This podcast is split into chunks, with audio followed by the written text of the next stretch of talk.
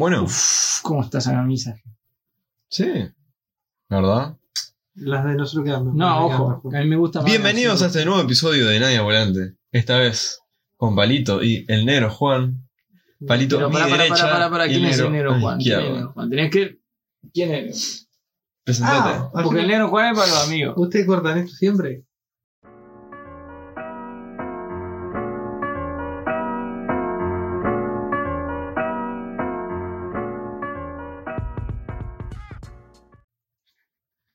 Empezamos en vivo y en directo después de. No, pero él, Casi él es. tres semanas ¿Te puedo decir tu apellido o no? Sí, sí, se puede dar. Juan González. Para que Se- lo busquen en las la redes. tarjeta de- Pero de alias el negro Juan. Así como él, los, los apodos están al pie del cañón siempre acá. siempre presente. Con Juan. Álvarez Jamaica, Facundo Guzmán Palito, pero Presentes. vamos original por, Por Instagram el negro Juan 01. Ya se está vendiendo como Wilfredo. No, Twitter Juan Capelo 01. Pero Bueno, en este capítulo. Después de casi dos semanas de ausencia. Es verdad. Dos semanas. Realmente creo que le demos una explicación a nuestro público. Sí, sí. Estaba recuperando las Malvinas. No, la primera fue, semana fue de licencia y la segunda yo me estaba mudando. y ta, no, no se podía, gente. Eh, hay, hay que siempre hay que meter unos días de relax. Pero mm, a su vez queríamos volver con un episodio normal. Porque era como que, bueno, para empezar de vuelta Claro. despacio. Teníamos la oportunidad de, de traer al presidente de la República. Pero dijimos, no. Pero no, no, dijimos, no. hey, no, mejor vamos a grabar un episodio normal, invitamos a un amigo, Con, con alguien mejor. Claro, no puedo, no puedo. Luis. un ambiente más personal, íntimo, dejamos a- al presidente para otro día. Pero no, bueno, eh, justamente que estábamos hablando el otro día con Juan, unas cosas con otro amigo que ya de paso nos saludamos, que es Samael. Sí, un saludo. Eh, se me dio la curiosidad de tratar un tema, varios temas que son eh, que van en reflexión de vida, que a Juan le gusta filosofar bastante últimamente, pero a su vez que abarca temas que quizás la, la- la audiencia se puede sentir identificado o no, y también se presta que hay acá hoy, hoy en, acá en este sector una diferencia generacional breve pero aplicable, que es la de el negro Juan que tiene 19, Jamaica que tiene 17 hace un mes cumplidos, prácticamente, ¿no? O dos. Más o menos, dos. Dos, dos, dos. Y yo ya con 20 y medio, con una pata en el cajón ya. Un Pero sabio de las montañas. Ya tramitando el la tema de qué máximas de vida uno ha tenido, qué ha sacado, qué ha agregado, qué ha recurrido, qué ha tenido, este, qué ha sumado a su... Antes que Parito me dirija la pregunta a mí, yo quiero aclarar que yo soy, yo no tengo mucha idea de autos, pero yo soy como el nitro. Uno no puede tirar el nitro cuando está por arrancar porque no sé cómo funcionan los autos, no sé lo que pasaría. No. Pero es como, bueno, vos ya llevas una marcha y ahí, ¡pum! Así que, negro, contanos un poco de tu Te pasa la papa caliente. Claro, filosofía de vida. Me mandan al muere, ¿viste? Te escuchamos, negro, te escuchamos todos. Te- Pánico escénico. Pero cuando yo Sí. digo máxima, vamos a empezar por ahí, como si fuese una clase con Katy. Claro, la, la cuestión, ¿qué, qué sería una máxima? Una máxima de vida es, por ejemplo, por Y ahora que arrancaste el pie, seguís vos. Sí. Yo me puedo tener una o identificar con cierta máxima que es, por ejemplo, yo sé que no se puede contentar a todo el mundo. Es una frase que he escuchado varias veces de tu boca. Es verdad, no se puede contentar a todo el mundo y creo ¿Por que qué? quizá todos van a entender que estamos de acuerdo en eso. Sí, sí. ¿Y por qué? Porque uno ha visto en los últimos años, sin hacerte la vida del abuelo, pero que, que no puedes, o sea, no puedes llegar a todos, contentar a todos, porque mira, vos tenés 10 grupos de amigos y le vas a preguntar, che, ¿qué quieres cenar? Y te dicen pizza, hamburguesa, sushi, asado, eh, y, y- y- y no puedo comprar todo, claro. no puedo comprar todo. No, pedimos pizza, la, la- la de calidad-precio y pedimos Claro. cantidad. Sushi, pero. Pero se aplica- Junto, a alguien que come sushi, Y pero le pego. pego Ah, una- Esa es otra cosa, aparte Claro. que no nos juntaríamos con alguien que come un sushi. gordo imperialista. Ya derecho no somos amigos. Claro, Exacto. ese es conocido. Vende patria. Pero a su vez van eso que, eh, así como te doy ese ejemplo de la comida, imagínate lo que es con, no sé, che, mirá, no, hoy tenés tiempo para mí, resulta que mañana yo también tenés cinco amigos, uno quiere ir a la América, otro quiere ir a la Colón, otro quiere ir a la Agraria, otro quiere ir a la 19 de abril. No puedo dividirme para todo. Bueno, es que vamos a la, la en el Dorado. 19. Vamos a la 19, que es la que está más cerca de mi casa, pues acá mando yo. Pero no, va- van y en yo creo que no se puede contentar a todo el mundo. Acá te van, ah, sos un chanta, eh, ah, que, que eh, Al poca sensibilidad. Yo ¿no? creo que, yo creo que uno yendo a contentar a todo el mundo a veces cae de falso o de poco. Profundo. Como que no puedes profundizar mucho en las personas. Sin dar datos. Sin dar datos ha tenido que decir, bueno, o sea, tenés que decidir porque no puede llegar a todo el mundo. Sí. Han tenido que. Yo creo que me he dado sí, cuenta lógicamente. y he tenido que hacer esa transición de, bueno, hey, capaz que tomar un poco más postura porque sentía que no llegaba tanto a la gente. También. Pero es que en realidad se da en todos los ámbitos, porque se da tanto con tus padres, con tus amigos, eh, en el estudio, en el trabajo. Es como tu, padre. ay, si tenés cuatro hermanos y todos quieren regalar el día del niño. Y no, hago una torta que coma todo y no le Claro. puedo regalar el juguete a todo. O sea, una- y así va, y a- acompañando lo que vos decías, Juan, de que caes en la falsedad. Yo creo que es algo que después, si vos este, intentás contentar a todos, acostumbrás a eso, y llega un punto que vos vas a colapsar antes que colapsen ellos. Te olvidas de contentar a la persona más importante, a vos mismo. Esta es una charla de autoayuda. Pero, por ejemplo, esa, ¿viste? Que no se puede contentar a todo el mundo. Yo, es algo que eh, es aplicable cuando yo, todos tenemos diferencia, todos tenemos gustos distintos, pero la idea está que vos, capaz que si vos decís no puedo contentar a todo el mundo, pero ese es tu desafío después, intentar al menos con otra solución que no sea particular, contentar a todos. Ese es el desafío. Unir a todos. bajo- Exactamente. Ahora sí, dale, te vuelvo a pasar la papa caliente, Jamaica. Uf. ¿Qué otra máxima de vida tendrías? Yo creo O que tenés, mejor dicho, tendrías no. mi máxima de vida, como lo hablaba con el negro hace un rato, sería la honestidad. Su- Suena muy cliché y Claro. capaz que lo interpretas de un lado que no es, pero más que con los demás, es conmigo mismo. Tipo, hey, bueno, yo no voy a trabajar en algo que no me gusta, no voy a estar en un lugar o con alguien que no me gusta o no me representa, pues voy a ser honesto conmigo mismo primero. Para después reflejarlo a los demás. No, es verdad. Y, y, por ejemplo, que ahí entra, creo, el tema de que, como siempre acostumbramos de, de fallar está bien, dar un paso al costado está bien. eh, Parte del proceso. Eso de me levanto, me caigo y me levanto, bueno, Claro, sí. yo creo que el desafío igual en el tema de ser honesto es, es ser honesto con uno mismo y, y no con los demás. Exactamente. Porque es, es más difícil ser honesto con vos y decir, Che, esto no puedo. esto no puedo, eh, tengo que parar con tal cosa o Claro. le tengo que dar para adelante con tal otra, a que decírselo a él. Yo creo que va por, como lo decían los chinos hace 4.000 años. Hay que conocerse a uno mismo y para eso se necesita honestidad. De decir, bueno, acá capaz que no encajo tanto o no soy tan bueno en esto y no sentirme mal por eso. O del otro lado, bueno, soy bueno en esto pero no me llena mucho. Conocerse. Con Y algo eso que puedan nombrar. Se necesita honestidad. que no sea personal, o sea, de índole muy personal, eh, eh, lo han tenido que decir. O sea, que a la larga, al, al tiempo, uno mira para atrás y dice, en este momento realmente decidí con mi honestidad. ¿Hay algo que, que puedan decir como ejemplo? Y si no, uno inventado. Que como soy de la comida, de sushi, hamburguesa y tal. Yo creo que, que hoy me voy a poner un poco a citar, ¿sí? Pero como lo decían los griegos, hace 3.000 años, ponele. Uno tiene que... Me, da, me complace decir que los griegos estaban antes que los chinos. No, yo no hice, yo soy científico. Una vida sin análisis no vale la pena ser vivida. Uno tiene que, tanto como vivir experiencias, como sentarse a ¿qué aprendí de ellos? La sinceridad va acompañada de la humildad. ¿Cómo? si la sinceridad que vos decís, no, perdón, la honestidad que vos decías, va acompañada de la humildad o la sinceridad también. Sí, me parece que es una mala interpretación, porque se- a veces se pone como una persona extremadamente honesta, como una persona cínica que te dice, ah, no me gusta tu uso, esto, lo- aquel cosa. ser honesto quizás Como- criticar. Como que tenés que decir todo lo que pensás. Y me parece que eso es como banalizarlo, yo lo muy superficial. Yo lo veo capaz como del lado de lo que yo quiero o de lo que yo siento.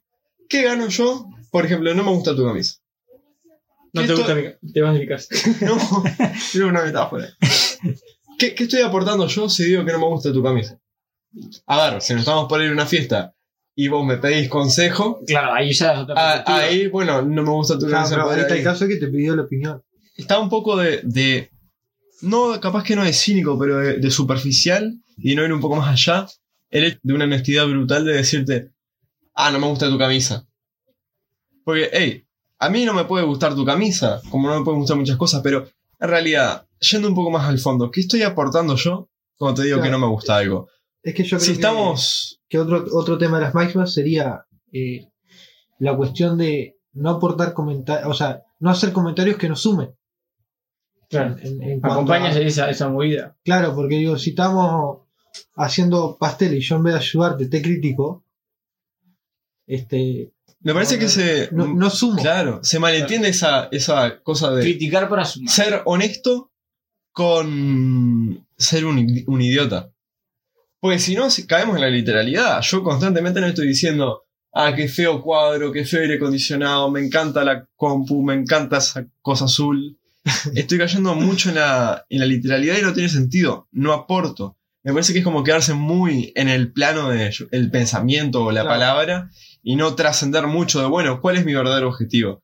Que la gente se sienta bien, aportar, construir algo Claro, y ahí, También ta- eh, hay que ver el, el tema de, de a lo que vos querés llegar. claro, Porque nada, si yo quiero hacer que Palito se sienta mal, vengo a la casa y le critico todo, yo qué sé. Hay una película muy genial de Jim Carrey que es Sí señor.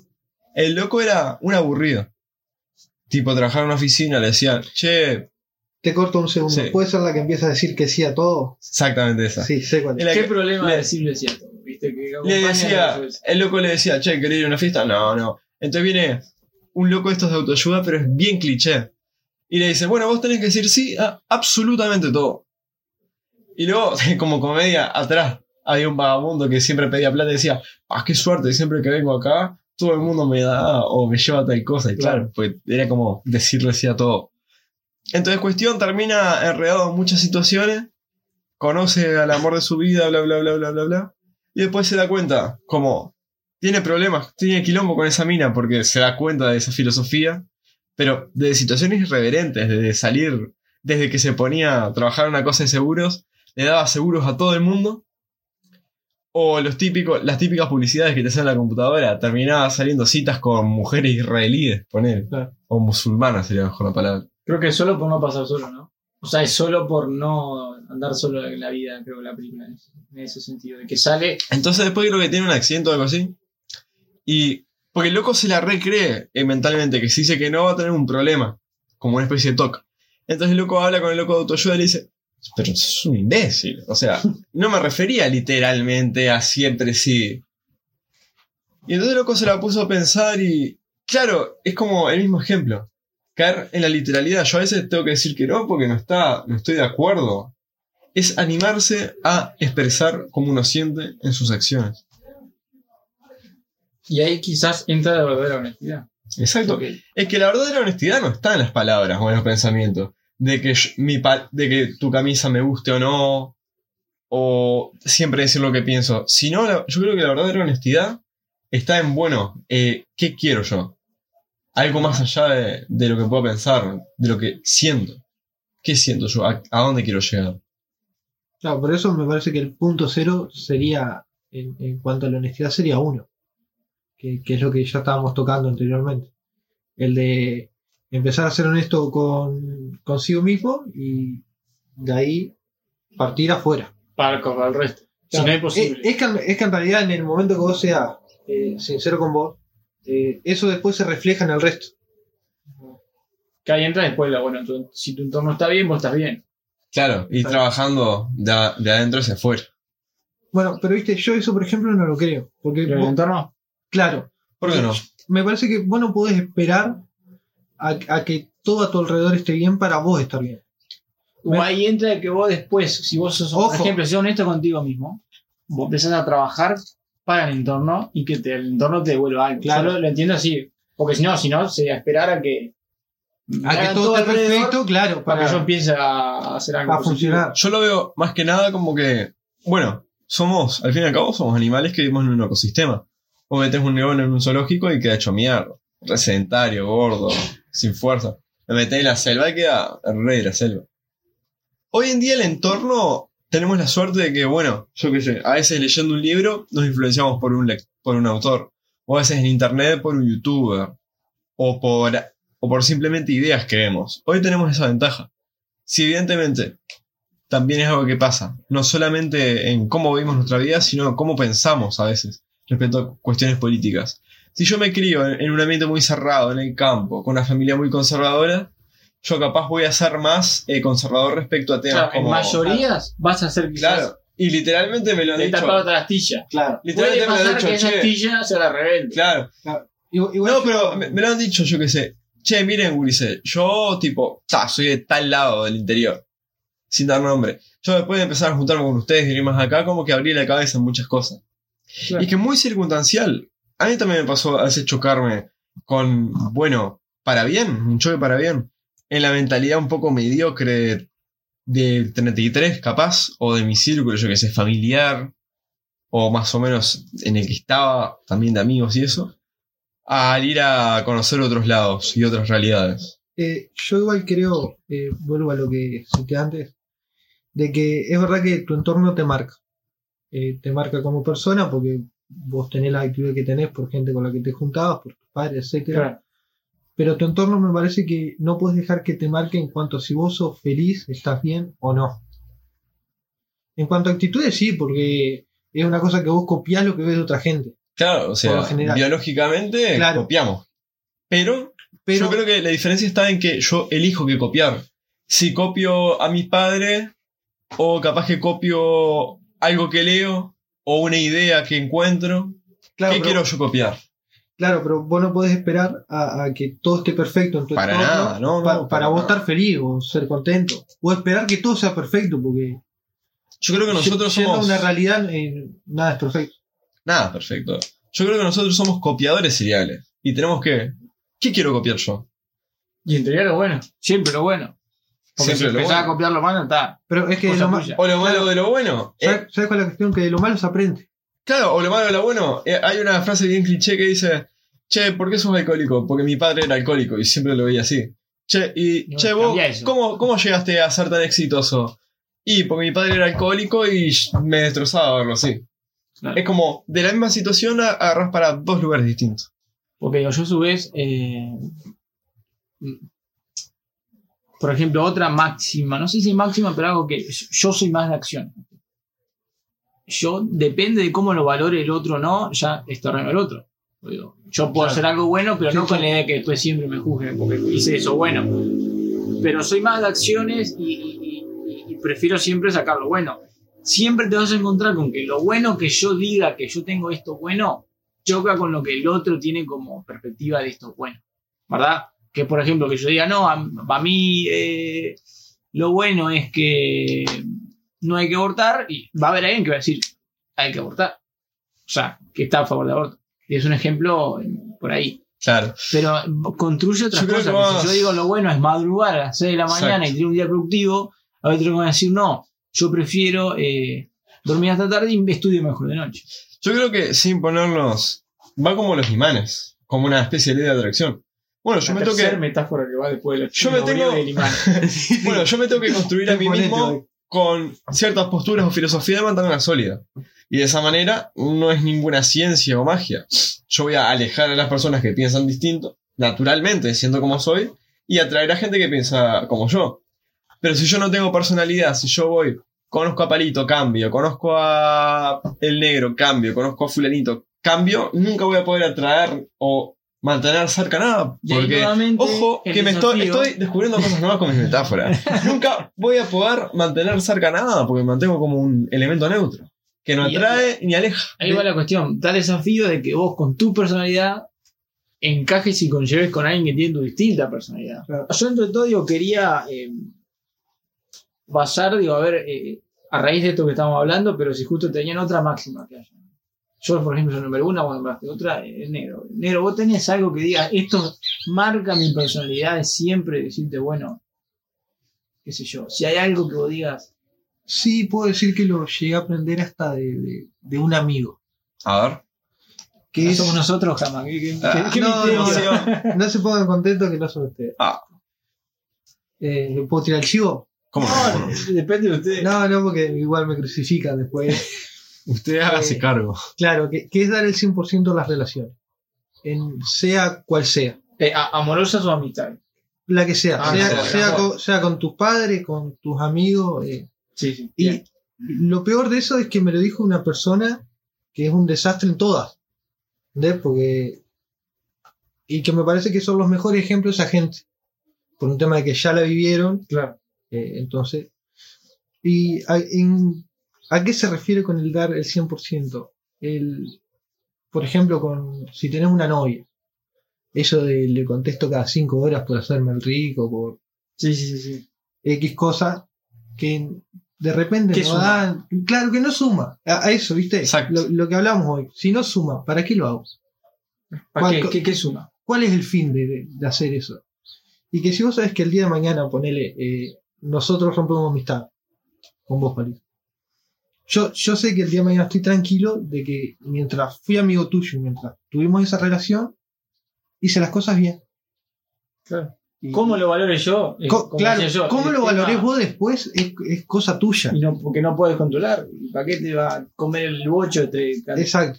controlando eso? Eh, ahí te- me quedo con algo que decías de, de- Bueno, o sea, que ahí va la cuestión nuevamente de. Si no suma, o, o que al menos después te cuestiones. Eh, Realmente, pa- ¿para qué hago? ¿Cuál Por es ejemplo- la finalidad de, de eso? Ahora que estamos filosofando, ¿eh? que tuvimos la oportunidad de hablar con el filósofo, este Dime. señor El Tocayo, eh, algo que él decía que en otra entrevista, no sé si fue con Hablo Solo o no sé quién con más, no estamos perdiendo la habilidad de discutir, estamos apre- perdiendo la habilidad de callar. Que creo que acompaña que eso sí. de que todo el mundo sabe de todo, todo el mundo opina de. Pero ahí entra, yo creo que callar no en el sentido de, bueno, eh, no callo porque Yo creo que no me gusta lo que vos decís, Yo creo que es más inteligente callarte que hablar. Escuchar. En- Pero que en creo muchas opciones, claro. acompaña eso de que decía Juan, ¿no? este, Jamaica, de que si decirme, ser honesto conmigo mismo. En esto no sé y en esto no puedo, en esto no sé que no puedo, en esto sé que soy así, quizás no. Claro, pero a ver, el, Y a- me el- acompaña eso. el Muchas tema veces para mí es fácil. Por ejemplo, yo no, no puedo venir acá a, a decirte cómo grabar un podcast cuando Exacto. ustedes ya grabaron Claro. siete antes. O que yo te diga cómo se hace carpintería cuando vos sos el carpintero. ¿Entendés? Eh, me parece que va por ese lado. El, el tema de si no sabemos no ¿Y qué opinar. honesto? Vos que me digas, sí, yo sé esto, y que yo te diga, yo de esto no sé. Yo creo que Exacto, en tiempos de, de extrema democracia de internet, de que bueno, todos tenemos una voz, incluso nos parece que está mal visto a veces como Eh, yo no tengo una postura acerca de cierto tema, como que tenés que tener una idea de todo. Claro. claro, eh, yo vi un comentario que parece un, eh, parece un bolazo, pero que lo hizo Marito Baracu, que ya, ya, Grande, malito. claro, ya por ver eso, que decía que todos con una cuenta de Twitter hoy por hoy podemos jugar a ser justicieros sociales en Twitter. Exacto. Claro.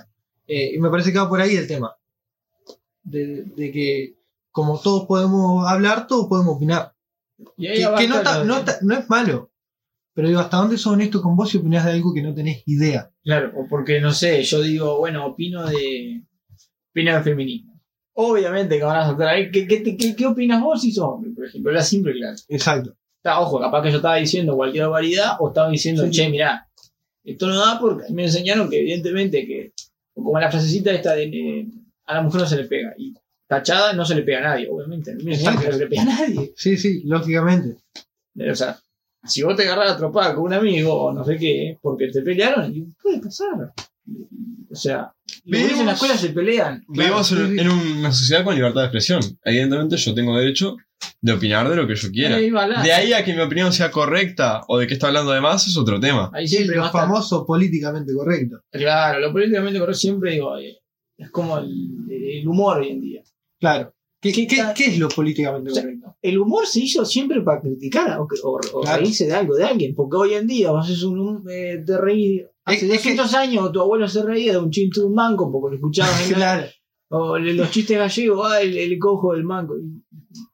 claro. Es, es que yo creo que el, el- el Ahora humor- no, no, no vaya a ser un chiste mío negro Claro, el- humor en cuanto- que es manco pero no es negro.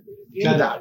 yo creo que, el humor en cuanto, en cuanto a chiste se basa en eso. O sea, ¿te estás en riendo de algo de alguien?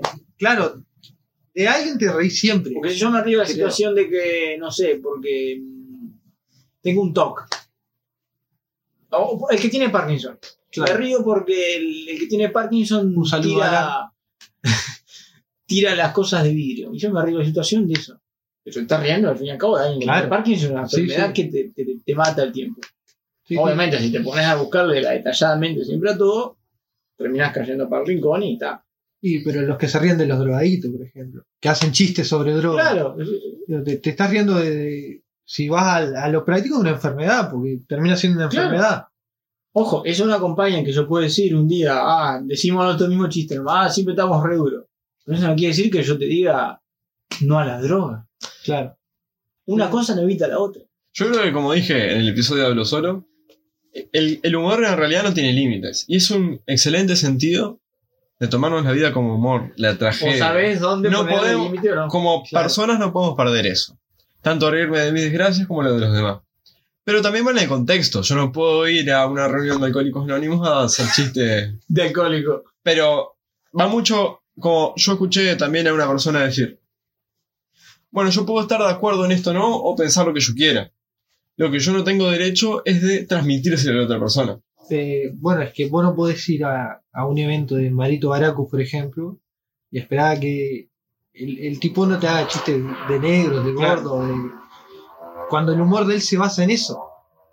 Y es que es así.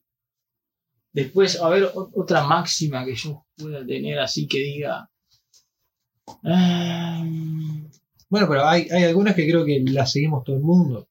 Claro, o sea, Respetar para para, que te respeten. yo eh, que pasa que ahí no para no quedar en las mismas de, de- levantar la mano para escuchar, para, que, para, para hablar, y porque si no es- Esa supongo claro, que, que todo el mundo la. Ta, pero no es necesario tener una tablita como en la escuela que te Pero eso no tiene estrella, sentido. Eso, no- eso son normas vacías de, de convivencia, creo. Claro, o sea, No la ninguna trascendencia atrás. Eh, pero digo, no sé si yo, yo, por ejemplo, tengo esa que sé que no te puedo contentar a todo el mundo. Hasta qué punto, bueno, debatimos de hasta qué punto es honestidad si yo no doy un paso al costado cuando hay, cuando hay algo que no puedo. Porque si no, capaz que sí. Ojo, no es. Ahí entra siempre la de que los extremos no es siempre lo mejor, porque si digo, bueno, no, una- me tomo un desafío, capaz que puedo con esto, o la cagás o lo superás. Claro. Pero si la cagás, bueno, vos tuviste la chance de. Un poco preguntas de nuestro público. Cuando mencionamos la película, Ah, Gastón dijo El Club de la Pelea. Yo no la vi. Yo lo vi y yo sé creo cuál es, que, pero no la vi. creo que justamente eso es lo que decía el negro antes. Yo lo iba a acotar, pero aprovecho para hacerlo ahora. De lo que eh, nada es perfecto. De nuestro entorno que no va a ser perfecto. Eh, en el Club de la Pelea, básicamente, tenés a una persona que era terrible, triste, trabajando en una empresa todos los días. Y tipo, quería tener la mejor casa. Quería los mejores cubiertos que definían su personalidad. La mejor mesa que definían su personalidad. Y después conoce a Tyler en un avión y luego le termina prendiendo fuego a la casa. Pierde todo. Y después, detalles apartes, ta, se mete en un club de pelea, va a vivir con él, de ocupa una casa hecha mierda. Y creo que la enseñanza de esa película, más que nada, es bueno, nada es perfecto.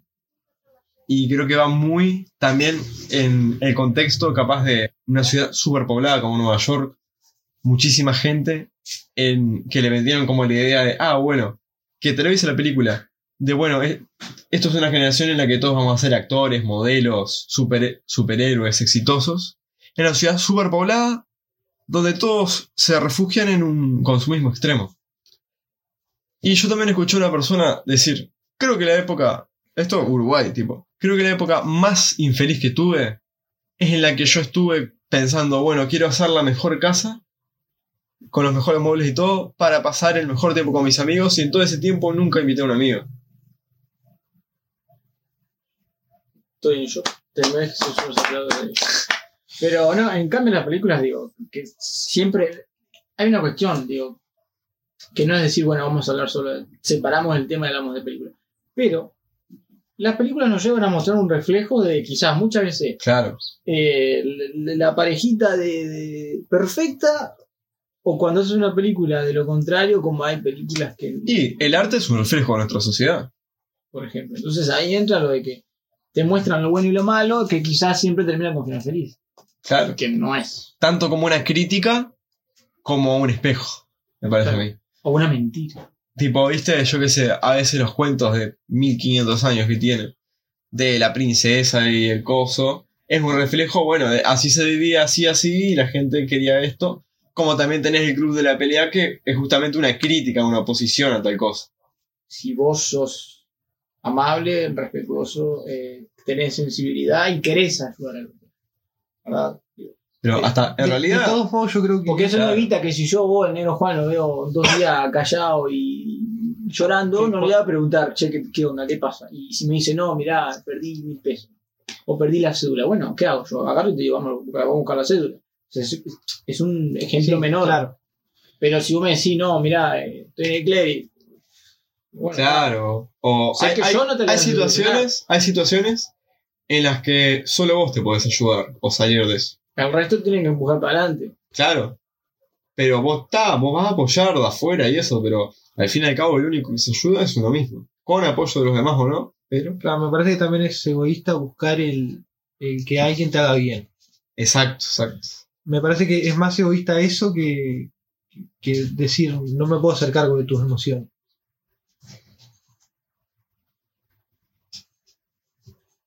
No hay drama, bueno. Va a cortar el pasto. Vilma nos chingó en la entrevista.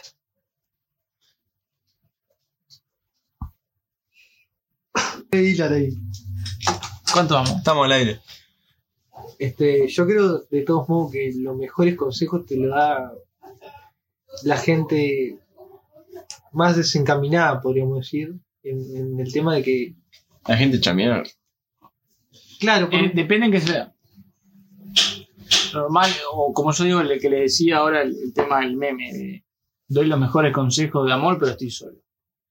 Ahí va la Sí. otra, pero ¿por- ¿por qué, bueno, ¿por qué pasa eso? Digo, no, pero uno Yo- siempre toma de ejemplo como, ah, si no estudiaba soy como ese. También, Uno yo no escuché afuera como mal. alguien decirte, bueno, si querés consejo de cómo encarar una mina, no le voy a preguntar al Papa, un tipo que en teoría es serio.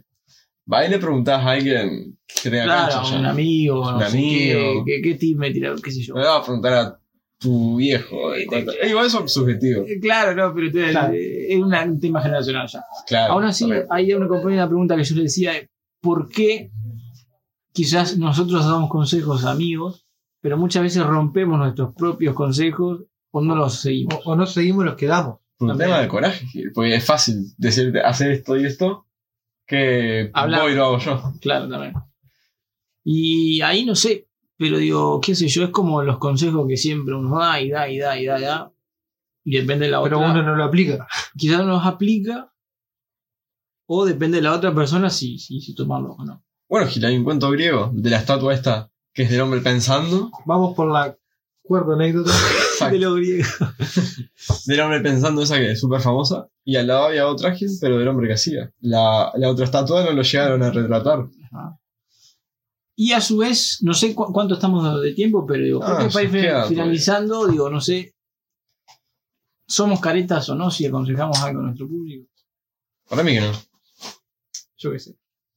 Depende de ustedes ya tomar si, si concuerdan o no con nuestras máximas, si quizás alguna les sirvió o después yo tengo esta. Para mí que sí, pero el primer paso es aceptar el tema de hacer careta. Para mí, el mejor consejo que le puedo dar a nuestro público es que sigan a Palito20 en Instagram y a Jamaica9591. Y al Y de negro ahí- Juan 01. Y de esos dos Instagram van a llegar al Instagram de Nadie Volante Podcast, en el cual van a poder contestar a la pregunta que le vamos a dejar picando unos días después de que esto se suba. ¿Cuál es tu máximo? ¿Cuál es tu máximo? Decinos la filosofía de vida. Y la más interesante, quizás le invitamos a un episodio. Bueno, Ulises, más me voy.